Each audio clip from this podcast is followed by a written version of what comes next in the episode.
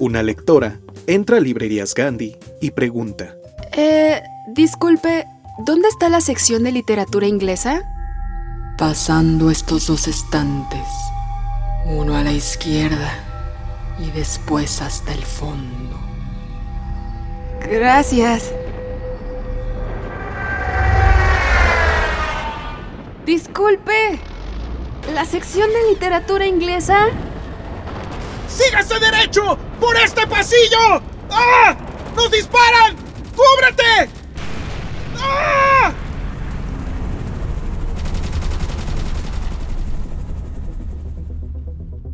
Disculpe, ¿literatura inglesa? Una noche.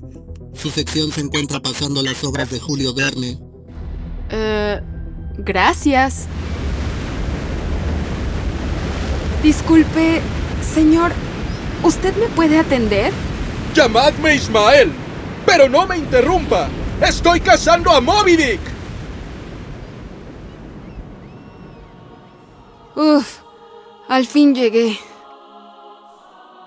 En este podcast te traemos muchos mundos literarios. Encuentra el tuyo. Esto es Desde el Librero, el podcast de Librerías Gandhi. Sigue leyendo, sigue escuchando.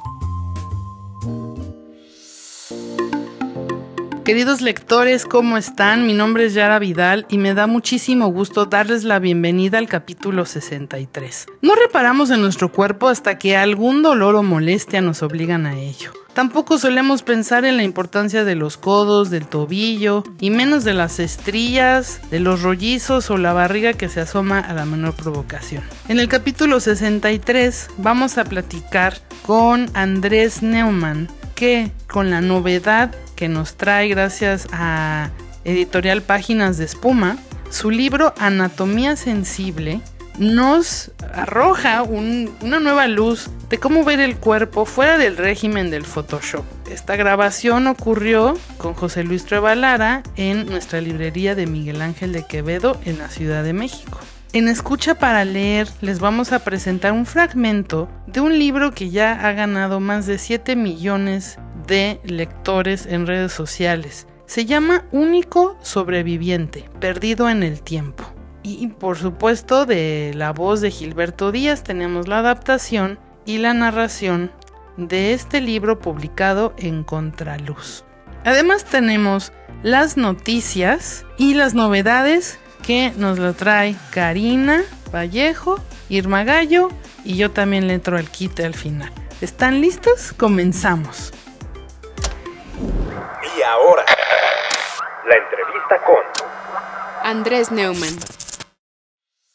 Narrador, poeta, traductor, columnista, blogger y nuestro invitado de hoy, Andrés Neumann. Él nació en el 77 en Buenos Aires, en Argentina, y formó parte de la primera lista de Bogotá 39. Y la revista británica Granta lo seleccionó como uno de los mejores narradores en español más importantes de los últimos años. Es autor de los libros Bariloche, El viajero del siglo, por el cual ganó el premio Alfaguara en el 2009, Hablar solos, Fractura, Umbilical y Anatomía sensible. Además, alimenta el blog Microréplicas y tradujo Viaje de invierno del alemán Wilhelm Müller, así como El hombre sombra de Owen Shears. Ha sido ganador del Premio de la Crítica, el Premio Hyperion y el Firecracker Award, otorgado por la comunidad de revistas editoriales independientes y libreros de Estados Unidos.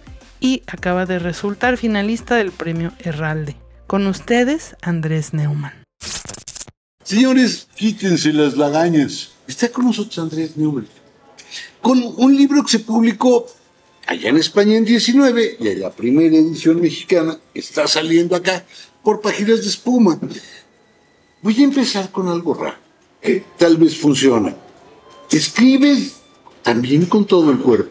Sí, creo que se escribe literal y, y, figuradamente con el cuerpo, ¿no? Literal porque, aunque a veces se olvida, eh, escribir es un trabajo manual, artesanal, en el que ponemos nuestras manos, nuestros dedos, nuestro cuello, nuestra espalda. Eh, hoy en día que usamos portátiles, además, esta manía de, de agacharnos genera, es decir, hay como lesiones propias del oficio escritural, por así decirlo. Antiguamente existía el hermoso callo de quien estudia o escribe mucho, ¿no? Una especie de sublime deformidad del dedo que ha escrito mucho. Esto en el sentido literal. Sí. En el sentido figurado, que es eh, el que también aborda este libro, am, visualizamos los cuerpos de los personajes, escribimos con ciertos eh, conceptos, prejuicios o deseos físicos que no siempre figuran explícitamente en el libro, pero hay como un implícito corporal que a mí me parece muy interesante como tratar y un poco desafiar. ¿no? Por ejemplo, hago a veces talleres con gente muy joven y les pido que describan el cuerpo de sus personajes. ¿Cómo se lo imaginan?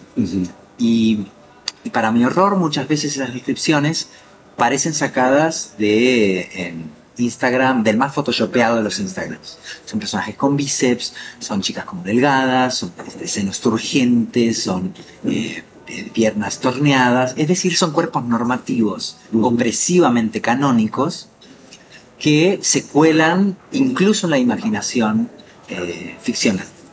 Entonces, lo que yo me planteaba es, aparte de presentar batalla contra estos modelos que de algún modo excluyen al 99.9 de cuerpos reales, ¿no? Porque prácticamente nadie tiene un cuerpo canónico, ni tiene por qué tenerlo. Sino que además, poco a poco, nos va quitando libertad para eh, escribir escenas protagonizadas por cuerpos no normativos. ¿Cuántas, tú me decías ahora, por ejemplo, que tenías un nieto pequeño, ¿no? Sí. ¿Cuántas escenas, eh, por ejemplo, eróticas, respetuosas y bellas hay entre personas no jóvenes o incluso ancianas en el cine que vemos, en los poemas que leemos, en, en- en la- en las novelas que, que nos echamos en casa? Esta, esta especie de, de silencio del imaginario va photoshopeando poco a poco todo eso que este libro celebra, que son las llamadas imperfecciones del cuerpo y que a mí me parece la parte más interesante del cuerpo. Me sorprende cómo se le hace para escribir un libro de cada cachito del cuerpo. Bueno, no está el píloro, pero, pero no importa. o sea, No, no hay órganos no, internos. no hay orden. Todo, Se habla de todo lo que se ve. Todo lo que se ve. Lo empecé, terminé y tengo la certeza, lo puedo jurar, no estoy seguro, pero, pero lo puedo jurar, aunque mienta, que este libro no se puede escribir de un tirón. No, claro que no. Eh, te cuento, primero, tengo un cierto como fastidio cosmético, ¿no? De este bombardeo del consumo del cuerpo, de que si de gimnasios, que si dietas, pero sobre todo el tema del Photoshop. Photoshop no como herramienta, no como software, sino como cultura. Sí, Eh, fíjate que la tapa... como lente. Exacto. Fíjate que en la tapa lo que hace es poner el foco Ujú. en una especie de presunto defecto que en realidad es hermoso de esta espalda que tiene dos lunares y una cicatriz, Una cicatriz. que parece una especie de dios solar de piragua o de qué, ¿no? Y, hemos- y pusimos un foco en, en el punto que Photoshop rápidamente eliminaría o censuraría, ¿no? Claro. Entonces, eh, me pareció como muy divertido tratar de visualizar el cuerpo, en este caso en 30 capítulos, o zonas, o geografías, o provincias anatómicas, y pensar en todo eso que nos, nos eh, educan para complejarnos, todo eso que nos educan para rechazar o ocultar, y centrar todo mi entusiasmo lingüístico, visual y poético en esas zonas o en esos pequeños eh, presuntos defectos del cuerpo, es decir, hacer como una oda a la estría, una celebración de la arruga, una felicitación de la barriga, Ujú. una, una épica de, de- de los Del- cuerpos que envejecen, y en realidad se trata también de una especie de, de- de refresco del lenguaje literario. Eh, si nos retrotraemos a los tiempos de la escuela, eh, cuando nos enseñan qué es un símil, qué es una metáfora, qué es un epíteto, con mucha frecuencia en muchos países, presumo que en México también, dan ejemplos siempre físicos y siempre canónicos, ¿no? Los dientes como perlas, Sí. que es un ejemplo sacado de la ortodoncia, ¿no? Te dicen cabellos de oro, que para un ejemplo de metáfora, al fin y al cabo es la imposición de ser güero, güera, ¿no? Eh, cutis níveo como ejemplo de epíteto y de nuevo, ¿no? Como un concepto étnico determinado. Entonces, poco a poco, en nuestra infancia nos enseña que hay una relación como esencial entre el lenguaje literario, cuerpo y una cierta idea como muy, muy restringida de belleza. Entonces me divertía pensar en desaprender todo eso, volver al punto donde todavía no he ido a la escuela y que me enseñaran todo eso, y tratar de inventar una especie de máquina de metáforas sobre cuerpos no oficiales. Y eso es un poco también lo que es anatomía sensible. Tardé como seis o siete años en escribir, fue una escritura muy lenta, Sí. como la de aquel mago argentino del que hablábamos hace poco, que presumía de hacer magia muy lento y aún así no se veía el truco. Y fue muy interesante ver cómo cada parte se iba ensamblando con la otra hasta formar una especie de gran cuerpo colectivo. Porque la idea era pensar no tanto lo que a mí me parece de los cuerpos, sino inventar una, una voz coral y ponerme en el lugar de decir, por ejemplo, pie. El pie de un bebé, el pie de una bailarina, el pie de un futbolista, el pie de una persona anciana, un pie con callos, un pie suave, un pie grande, un pie pequeño, y tratar de, de- de imaginar el cuerpo como un enorme prisma que tiene infinitas posibilidades, iguales que las del lenguaje literario. Claro. Pero al mismo tiempo es como un doble desafío, ¿no? Es decir, por una parte, el, el desafío a estos cuerpos canónicos es notorísimo. Y tengo la impresión que también es un desafío a los cuerpos políticamente correctos. Sí, claro, también, O sea, por aquí supuesto. los pies huelen. Claro, es que, Sí, es sí, hay, hay- hay una oda al ano. aquí hay suciedad, hay, hay cuerpos que se duchan más y otros menos, hay gente que se depila más y otra menos. En toda su, digamos, en su gloria y en su miseria, el cuerpo tiene muchos registros, ¿no? Desde los más sublimes hasta los más escatológicos.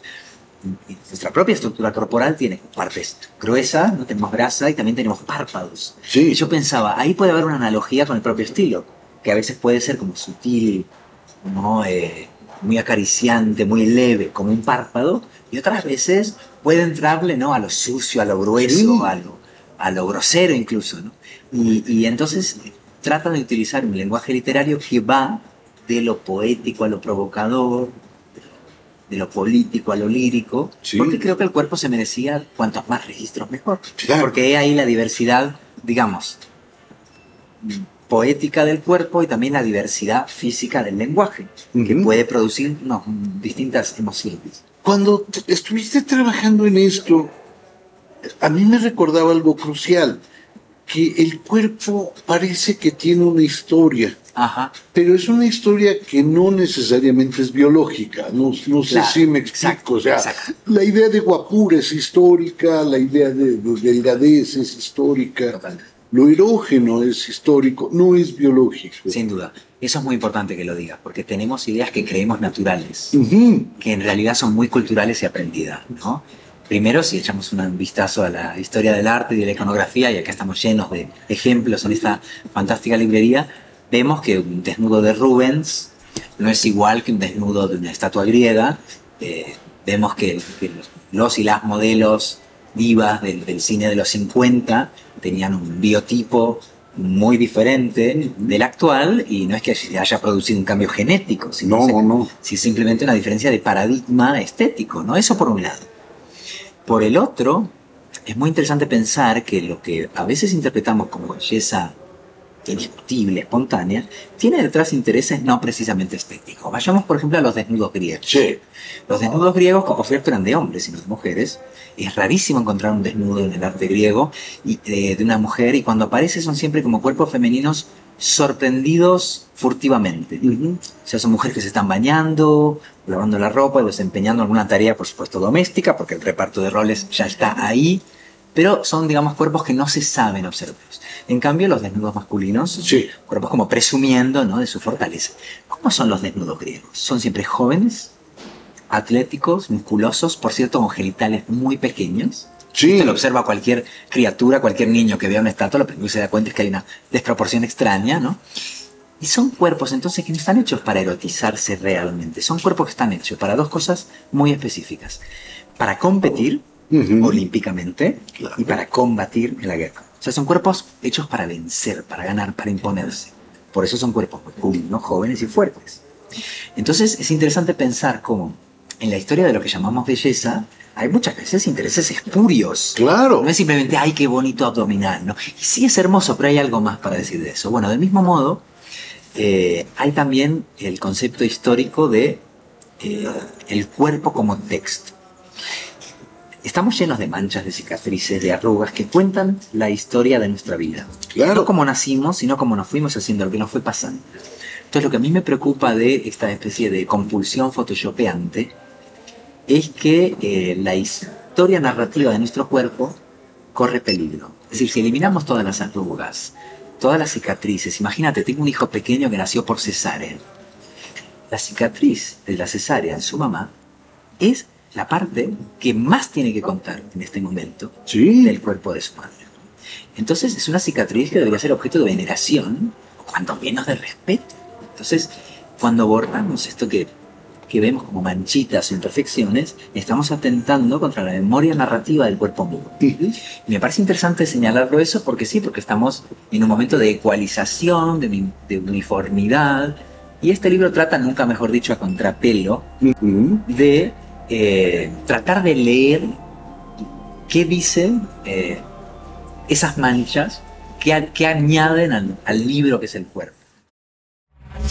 La novela ha sido una herramienta invaluable para explorar otras vidas y otros universos, y para sumergirnos en experiencias y emociones que no podríamos imaginar de otra manera.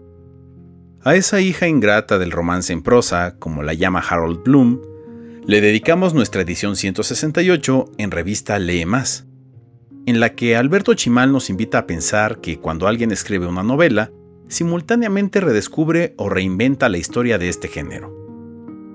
Por su parte, José Luis Trueba habla de las condiciones que hicieron posible la consolidación del reinado de la novela. También invitamos a nuestro querido Jorge. Fernández, quien piensa que toda novela vale por los cuentos que contiene, la lírica que enuncia o evoca.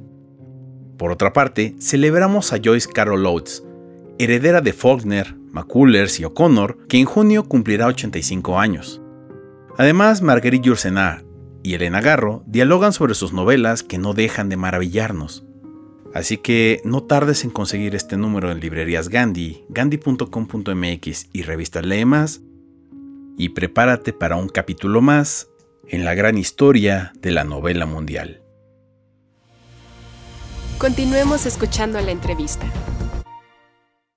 Pero llevaría esto todavía un paso más. A ver, Si yo te creo a ti, que lo voy a hacer aparte con gusto, pero te ¿pero creo. me creas como Dios o me crees de que digo la verdad? No, te creo de que dices la verdad. No, no, no, no, no. te- topaste con ateo y Fredento. O sea, no, ahí.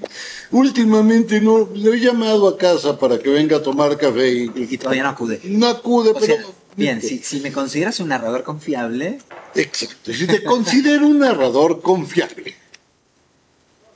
Me gustaba más te creo.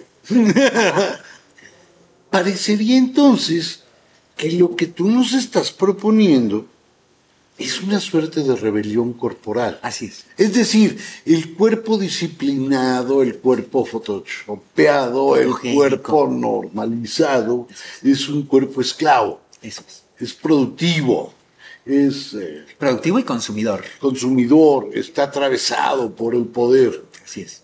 Y cada arruga borrada es, es una muestra de, de esclavitud y de obediencia. Y parece que, que todo lo que hay aquí es lo contrario. No, no, no, no hay un acto de desobediencia. Estoy muy de acuerdo. Y hay una lectura política. Los dije, yo sí lo. Una lectura política siempre con sentido del humor, porque no Sí, sé si claro. lo hemos dicho ya, pero es un libro Ah, no. humorístico. Sí, sí, sí, sí. sí. Eh, no hay ninguna solemnidad en estas propuestas, ¿no? Hay más bien hay gozo hedo- hedonista, ¿no? Fíjate que en un momento dado, hay, hay dos como momentos explícitamente revolucionarios en el libro. Me refiero que hablan de lo revolucionario, no que lo sean en términos Sí, de escritura. Dice, por ejemplo, que el codo es el paria de la belleza, porque en efecto nadie ha hecho nunca un elogio de un codo, ni nadie nos ha dicho nunca qué hermoso codo tienes, ni nadie ha estado especialmente orgulloso de su codo. ¿no? Y sin embargo, se dice, algún día el codo hará una revolución sensual. Sí. Y fíjate cómo el codo, que es quien conserva la memoria de nuestra edad, no, el codo no miente. No. El codo y los talones saben muy bien cuánto tiempo ha transcurrido, ¿no? Y son como los anillos del tronco del árbol. Fíjate que muy poco después de escribir eso, por casualidad, por azar, en este caso un azar eh, desafortunado, eh, se inició la pandemia y empezamos a saludarnos con el codo, que durante bastantes meses fue nuestro único punto de contacto, de roce, de fricción con nuestro prójimo, al menos con el que no convivíamos, ¿no? Entonces se volvió de pronto una cuestión urgentísima, el codo, ¿no? Cuando hasta entonces llevábamos toda la historia de la humanidad ignorándolo, ¿no? Y de pronto la Organización Mundial de la Salud nos dice, no, bueno, tengan cuidado con el codo, porque si se ponen el tapabocas o tosen, ¿no? En el Claro. codo quizás no sea eh, lo más seguro rozarse con el codo. ¿no? Y de pronto, no sé tú, pero yo me sentí como diciendo, ah, no, a mí no me quites el codo. Yo quiero. Yo quiero saludar. es decir, que basta con que cambiemos las reglas del juego, Ujú. el marco, el código, o mo- movamos un poco eh, el equilibrio entre las prohibiciones y los deseos, para que eh, el, el cuerpo se revolucione por completo y sus jerarquías también. ¿no? Y después hay eh, en el capítulo de las, de las nalgas, se habla de nalgas de todo el mundo, ¿no? de hombres, de mujeres, de niños, de adultos, etc. Eh, termina con una especie de parodia del manifiesto comunista, que termina diciendo nalgones del mundo unidos. Y hay como una sátira de este libro, por otra parte interesantísimo hasta el día de hoy, que es el manifiesto comunista, ¿no? Porque Marx escribía muy bien. Entonces la idea cómica Manon Tropo de vincular lo político a las miradas sobre el cuerpo, en realidad tiene una base seria porque efectivamente eh, el modo en que tratamos nuestro propio cuerpo y los ajenos tiene mucho de reflejo de las estructuras de poder, por supuesto. Ahora, yo lo llevaría, la idea cuando yo leía esta, esta parte de, de humor, a mí me parecía que era la mejor estrategia para poder enfrentar el, el problema del libro. No había otra salida. Es decir, si este libro fuera solemne, se vuelve un plomo de... Perdón. Y no solo eso, si se volviera solemne, acabaría siendo un libro políticamente correcto. Ajá, exactamente. Y ya se fregó. Exactamente, no. pero Además, mi idea del humor es muy concreta. Creo que el humor no tiene sentido aplicado a situaciones apacibles o amables. Es como una redundancia. Claro. El humor es una herramienta para superar la incomodidad o llevar más lejos un atrevimiento. Es la función del carnaval, del, del humor, digamos, corrosivo, ¿no? de la sátira. Que es a veces la única manera de decir algo o la única manera de que escuchemos algo. ¿no? Y en ese sentido, hablábamos hace un ratito del humor negro, ¿no? Anterior video, bloque, lo que sea. Eh, y, y efectivamente, el humor negro es un excelente ejemplo de cómo hay silencios incómodos o tabúes que solo se pueden romper mediante el humor. Del mismo modo, un libro que habla de nuestros complejos más íntimos, porque todos tenemos, tenemos, hemos tenido y tendremos complejos relacionados con nuestro cuerpo, prejuicios sobre los cuerpos ajenos, es un tema incómodo. Y hablar de esto con sentido del humor tiene algo de liberador. Entonces me parece que cuanto más incómodo o difícil es un tema, más urgente se hace el humor y en realidad es el único sentido del sentido del humor. Que por cierto el humor es una palabra que nos remite a las teorías extrañas sobre el cuerpo, ¿no? Para escribir anatomía sensible me divertí mucho leyendo manuales de medicina y anatomía antiguos cuando se metaforizaba el cuerpo de una manera muy poco científica y empírica y la manera en que se miraba, por ejemplo, el espacio, ¿no? Eh, el, el cosmos y el cuerpo estaban muy influenciados por un sistema de principios. No es que ahora ya hemos llegado a ninguna objetividad. Estoy seguro que lo que pensamos nosotros ahora del cuerpo dentro de tres siglos les parecerá supersticiosísimo. Pero esa época, digamos, preempírica de la anatomía hacía que se viera el cuerpo como una metáfora permanente. Sí. Y a mí me interesó mucho estudiar esos manuales como para manipularlos y divertirme muchísimo y decir de pronto, como todo el mundo sabe, existen eh, 14 tipos de movimiento de un glúteo. Por supuesto, esos 14 movimientos me los he inventado yo y nadie sabe si hay 14 o 15, ¿no? Y emplear como la rotundidad científica para afirmar las cosas más arbitrarias y juguetonas. Pero fíjate en esto que dices de... Estaba la teoría de los humores, Sí, ¿no? Eso digo, ¿no? Que nos pinchaban para que salieran como, como la mala onda del cuerpo, los problemas, y claro, los desangraban. Pero yo lo llevaba incluso más lejos lo que tú dices. En esos cuerpos vueltos objeto de la ciencia, aparece quizá el primer gran Photoshop, que es cuando lo empezamos a pensar como una máquina, con grabados maravillosos. Digo, si no me sale o no tiene chiste. Claro. Sí, no sé lo que diga, pero los grabados son inolvidables. Entonces, ese, ese cuerpo máquina, ese cuerpo robo, que se empieza a robotizar. ¿no? Exacto, exacto. Ese cuerpo, esto es la rebeldía. Esa es la intención, por lo menos. Eso está bonito. Eso está lindo. Entonces, señores, señoritas, huélense el sobaco. Y después de olerse el sobaco, por favor, compren esta maravilla. Si no lo leen, están en el error. Y vivir en el error es peor que vivir fuera del presupuesto público. Entonces, por favor. Gracias. De verdad, ¡ay, se cayó! Gracias de corazón y de cuerpo entero. Eso es todo. Oye, dos preguntas raras, nada más por... por ¿Más por- raras? Más raras. Caramba. Porque son, pertenecen al terreno de lo morboso. A ver. Morbo número uno. Oye, si tú... ¿Cuáles serían los cinco libros que más te han gustado? Así como de la Sí, historia. así, a lo, a lo canijo. Wow, es una pregunta casi pornográfica, ¿no? Por supuesto. Es, es muy, muy hardcore esta pregunta. A ver, Eh, así muy arbitrariamente pienso en los poemas de César Vallejo y muy concretamente los poemas póstumos, que a veces se titularon poemas humanos, a veces eh, España para este cáliz, bueno, toda esta zona como de los últimos años de escritura de César Vallejo me parecen como un milagro. No, combinar vanguardia y empatía es muy raro. Sí. Y César Vallejo lo hacía con una naturalidad como desconcertante. Así que eso sería uno. Eh, después otro libro, bueno, siempre he tenido muchísimo amor por los cuentos de Feliberto Hernández. Y además él era pianista, un pianista raro, y vengo de una familia de músicos y esta idea de poder unir música y literatura siempre me ha parecido como, como muy feliz. ¿no? También me gustan mucho los cuentos de Silvina Ocampo, por, por, por ir un poco a mi país natal. Y es muy interesante leer los cuentos de Silvina Ocampo, cualquier libro o una antología, eh, en contraste con los cuentos que estaban escribiendo su, su, pareja Bioy y su Sí. amigo eh, incómodo Borges. Porque de pronto lo que, lo que en ese momento era, era, era- era raro, que se desviaba de la norma del Grupo Sur, ahora de pronto se ha vuelto canon. Y es lo que hablamos de cómo las periferias y el canon guardan a veces una, una relación eh, sorprendente. Así que bueno, los cuentos de Silvino Campo me parecen una maravilla. Eh, recomendaría también, eh, por seguir con los cuentos, los cuentos de Flannery O'Connor. Es una de mis narradoras favoritas de todos los tiempos, del gótico sureño. Gran escritora donde, por cierto, el cuerpo es también incómodo. Ujú. Aborda la fealdad de un modo poético y eso me interesa. No tanto volver amable, lo que es No, no. feo, sino buscar una especie de poesía terrible y un poco incómoda. En los cuerpos, por ejemplo, sufren algún tipo de violencia. Eh, Flannery O'Connor era una gran observadora de las bellezas oscuras. Y me queda uno. Sí. Eh, vamos, vamos a irnos de nuevo a la poesía. Estos no son mis cinco libros favoritos. Sí, no, son no, no. Cinco libros. Eh, hay, un, hay un libro. Yo hace unos años, la última vez que vine a México, publiqué eh, una novela que se llama Fractura Sí. que entre otras cosas cuenta una historia sobre la energía nuclear. ¿no?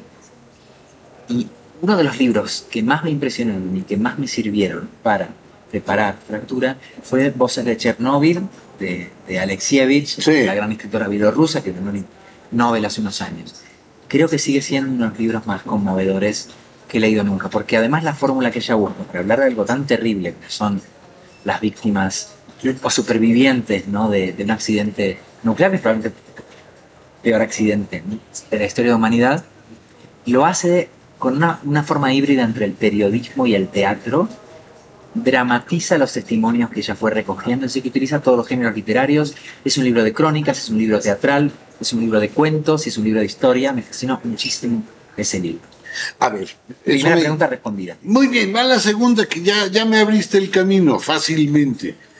Cuando tú ves los libros de Svetlana, ella tiene la idea de que la literatura está como regada en el piso.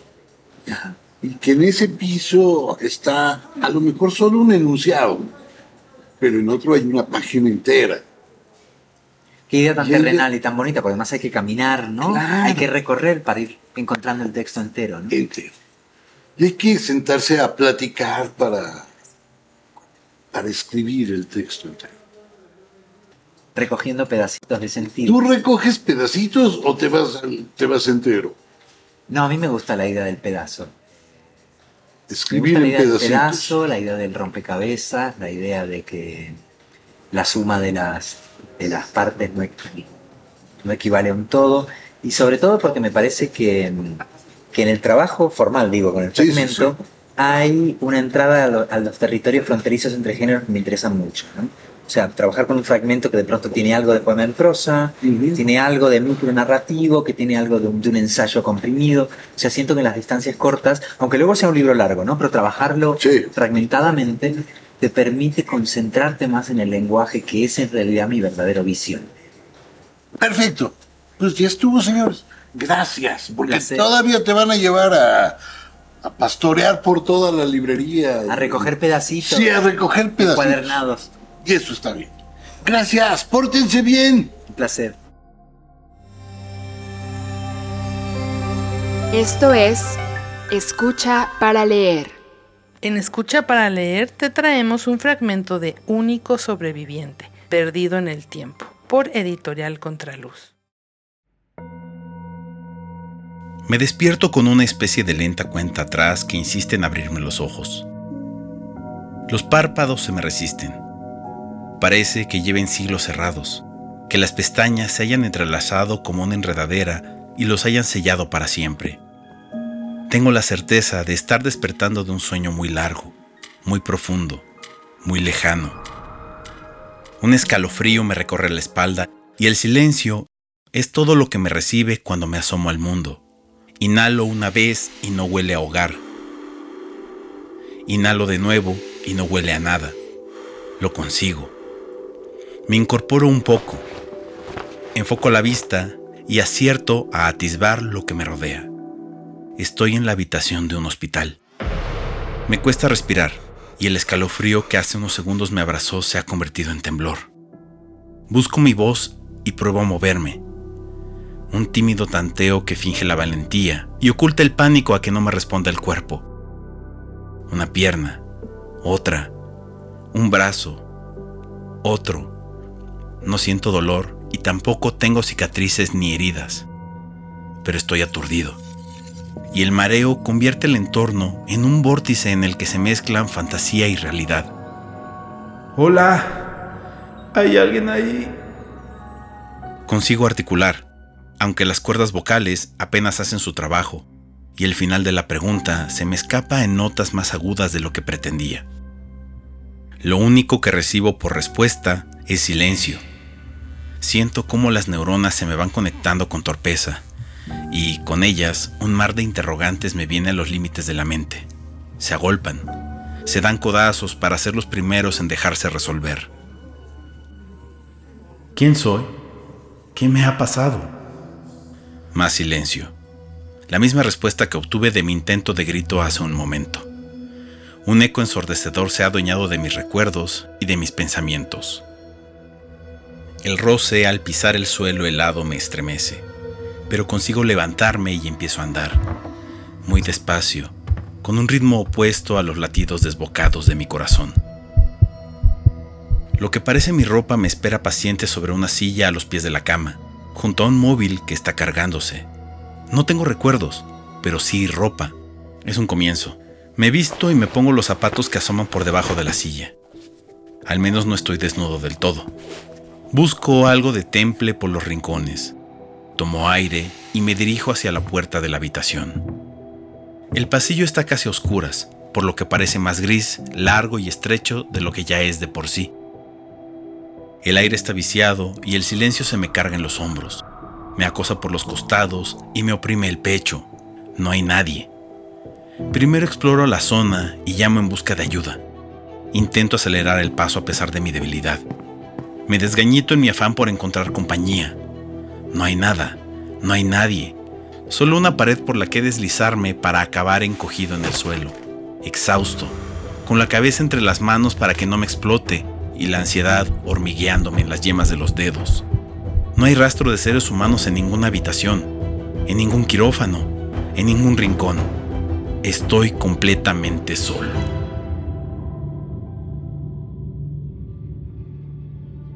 Al llegar a la calle, el agobio disminuye, aunque todavía me faltan piernas.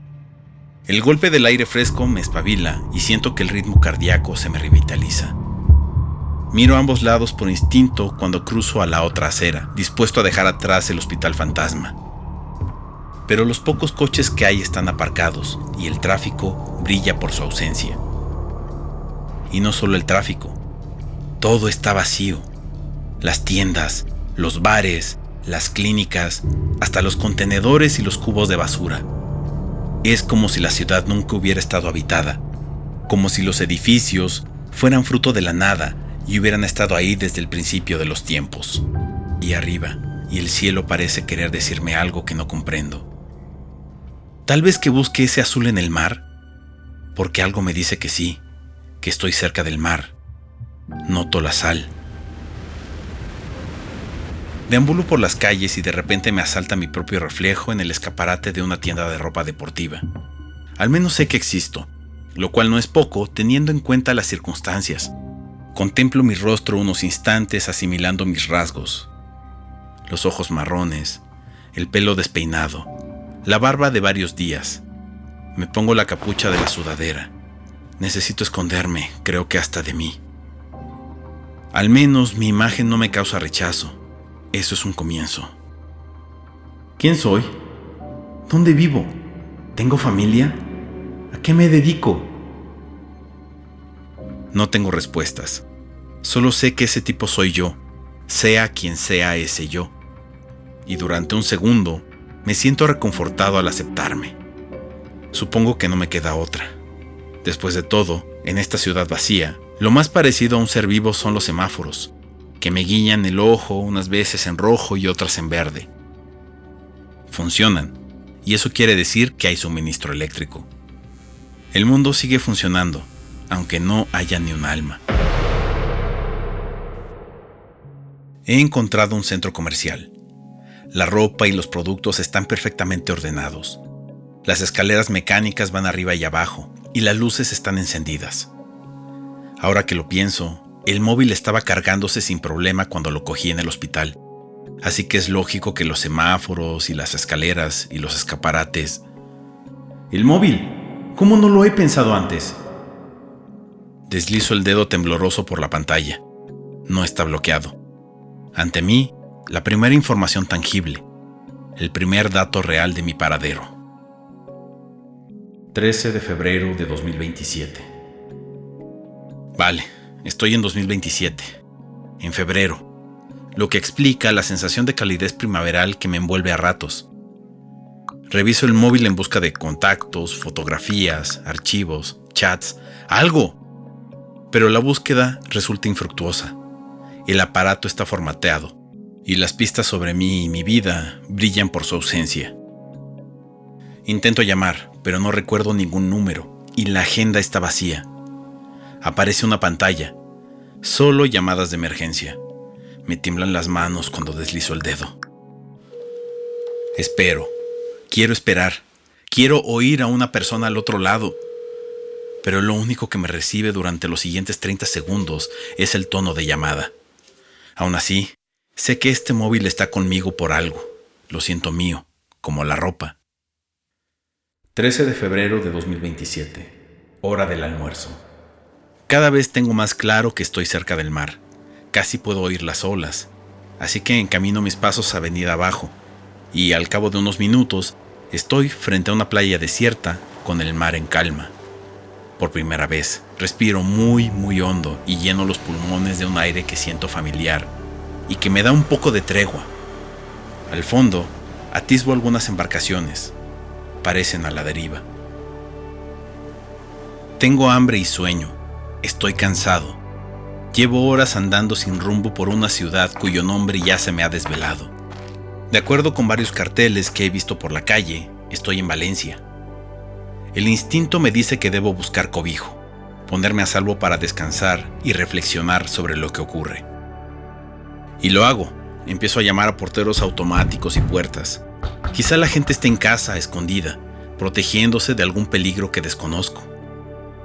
Contengo la respiración en cada intento y me pongo en guardia por si el instinto de supervivencia hace que me detecten como una amenaza.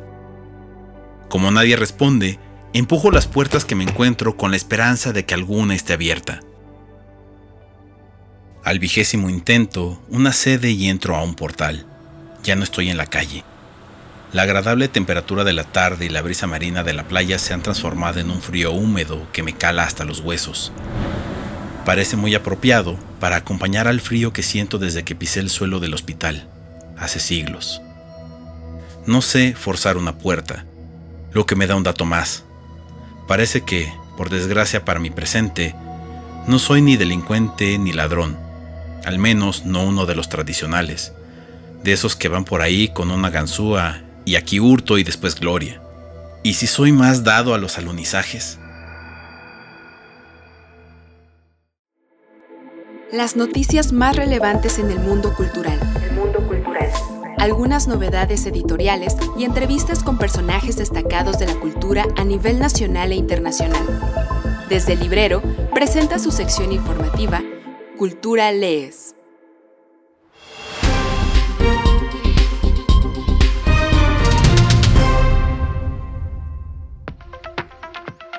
Ya comenzó Aleph, Festival de Arte y Ciencia. Desde el pasado día 13 y hasta el 21 de mayo se lleva a cabo el Aleph, Festival de Arte y Ciencia en el Centro Cultural Universitario y sedes alternas como el Jardín Botánico, el Espacio Escultórico, el Pabellón Nacional de la Biodiversidad y el Museo Universitario de Arte Contemporáneo.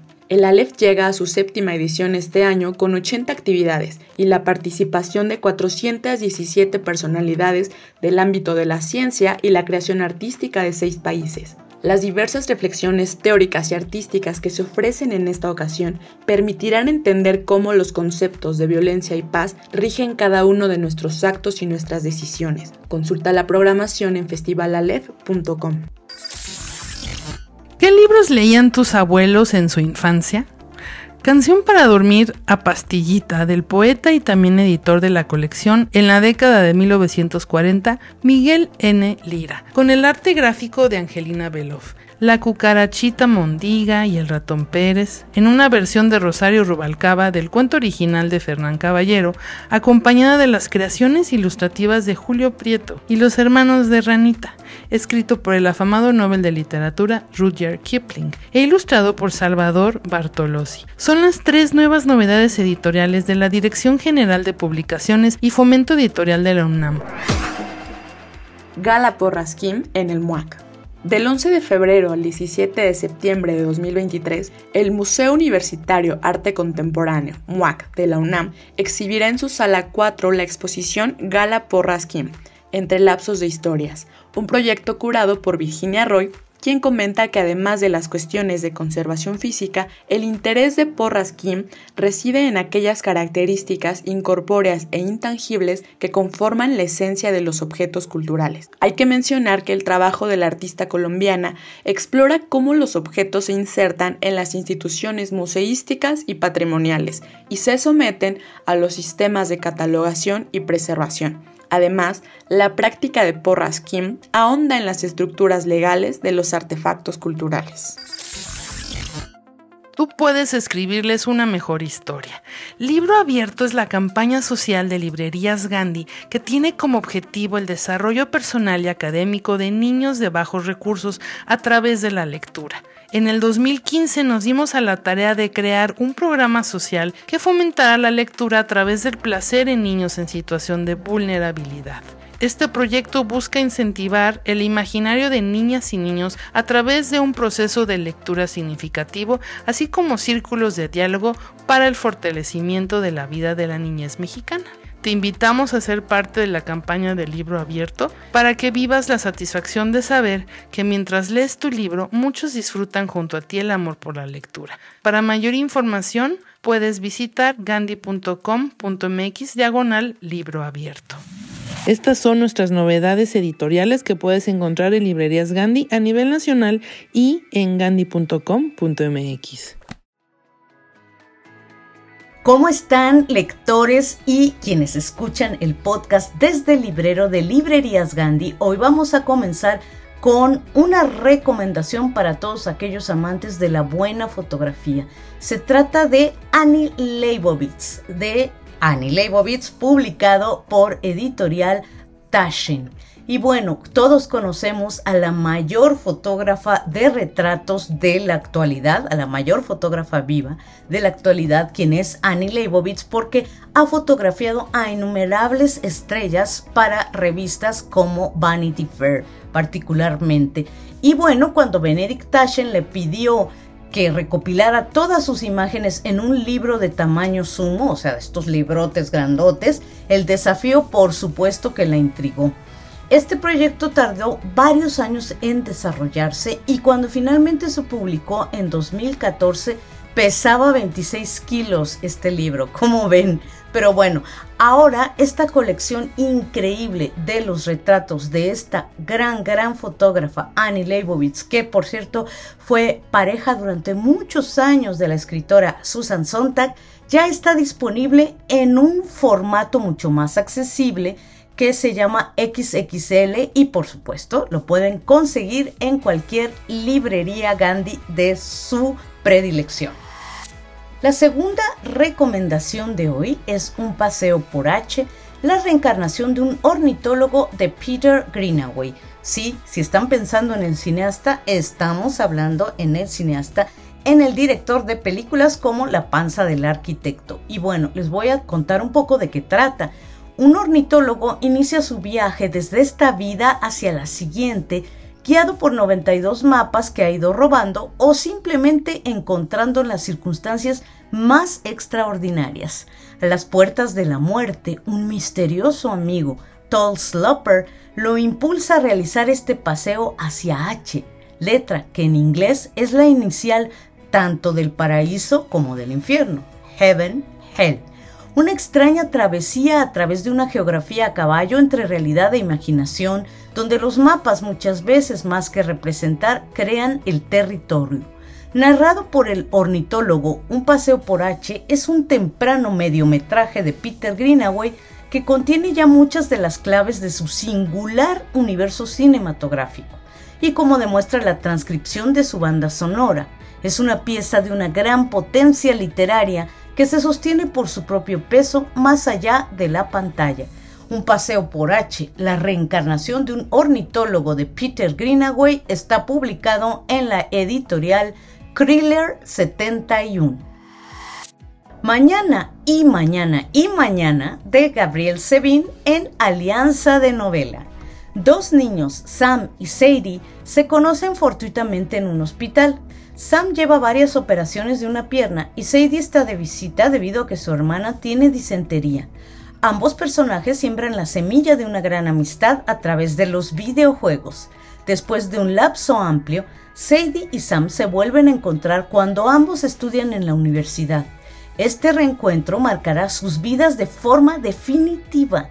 Ambos personajes estarán unidos por una amistad que no pasará al siguiente nivel por guardar una distancia necesaria y ética que los mantenga como socios de su empresa de videojuegos. Gracias a su superproducción Ichigo, se vuelven populares en el mundo de los gamers. Ichigo es un juego en el que uno puede escapar de los confines del cuerpo y las traiciones del corazón, en el que la muerte no significa más que una oportunidad para recomenzar y volver a jugar. La perfección de los mundos que crean Sam y Sadie en sus videojuegos poco se parece a su realidad.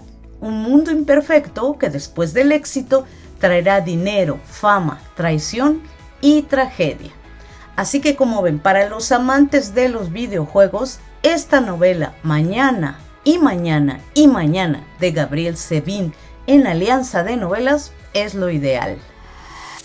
Bueno, y como saben, también tratamos de traerles recomendaciones para todos aquellos espíritus creativos que nos están escuchando y que luego no saben cómo canalizar esa creatividad. Y en esta ocasión es Animales de Acuarela de Jenny Boydol en Editorial GG.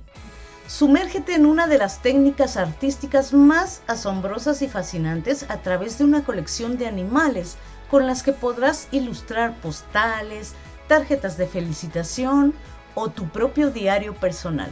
El bestiario más bello, un oso, un koala, un armadillo, un papagayo, crea un hermoso bestiario de 34 animales con la elegancia y la frescura de la acuarela y la sutileza y la maestría de un profesional en cinco pasos. Consigue pintar bellísimas y detalladas criaturas en tan solo cinco pasos que convertirán en sencillo lo que parecía imposible. Así se llama Animales de Acuarela, cómo pintarlos paso a paso de Jenny Boydol en editorial GG. Y nos vemos muy pronto. Disfruten estas recomendaciones literarias. Amigos, espero que les haya gustado nuestro programa y les invito a que recuerden que pueden ingresar a todas nuestras páginas y nuestras redes a seguirnos comentando sobre a quién quieren que entrevistemos y probablemente también hagamos algo especial. Podemos hacer programas en la librería y previamente pedirles las preguntas que tienen para nuestros autores, para nuestros creadores, que tenemos un espacio muy especial para poder compartirlo con ustedes y así incentivar la lectura pero ya les avisaremos en nuestras redes. Recuerden entrar a gandhi.com.mx donde pueden encontrar un enlace a máscultura.mx, donde tenemos diario, noticias culturales, reseñas, recomendaciones, entrevistas. Y también pueden encontrar ahí nuestra revista Lemas, pueden comprarla en físico y también entrar a nuestras redes sociales, arroba librerías Gandhi, arroba revista Lemas y también ingresar a nuestro canal de YouTube, revista Lemas de librerías Gandhi. Les recuerdo que tenemos estos programas quincenales, pueden entrar a todos los podcasts anteriores y escribirnos y calificarnos en todas las plataformas donde pueden escuchar este podcast. Nos escuchamos muy pronto, muchísimas gracias.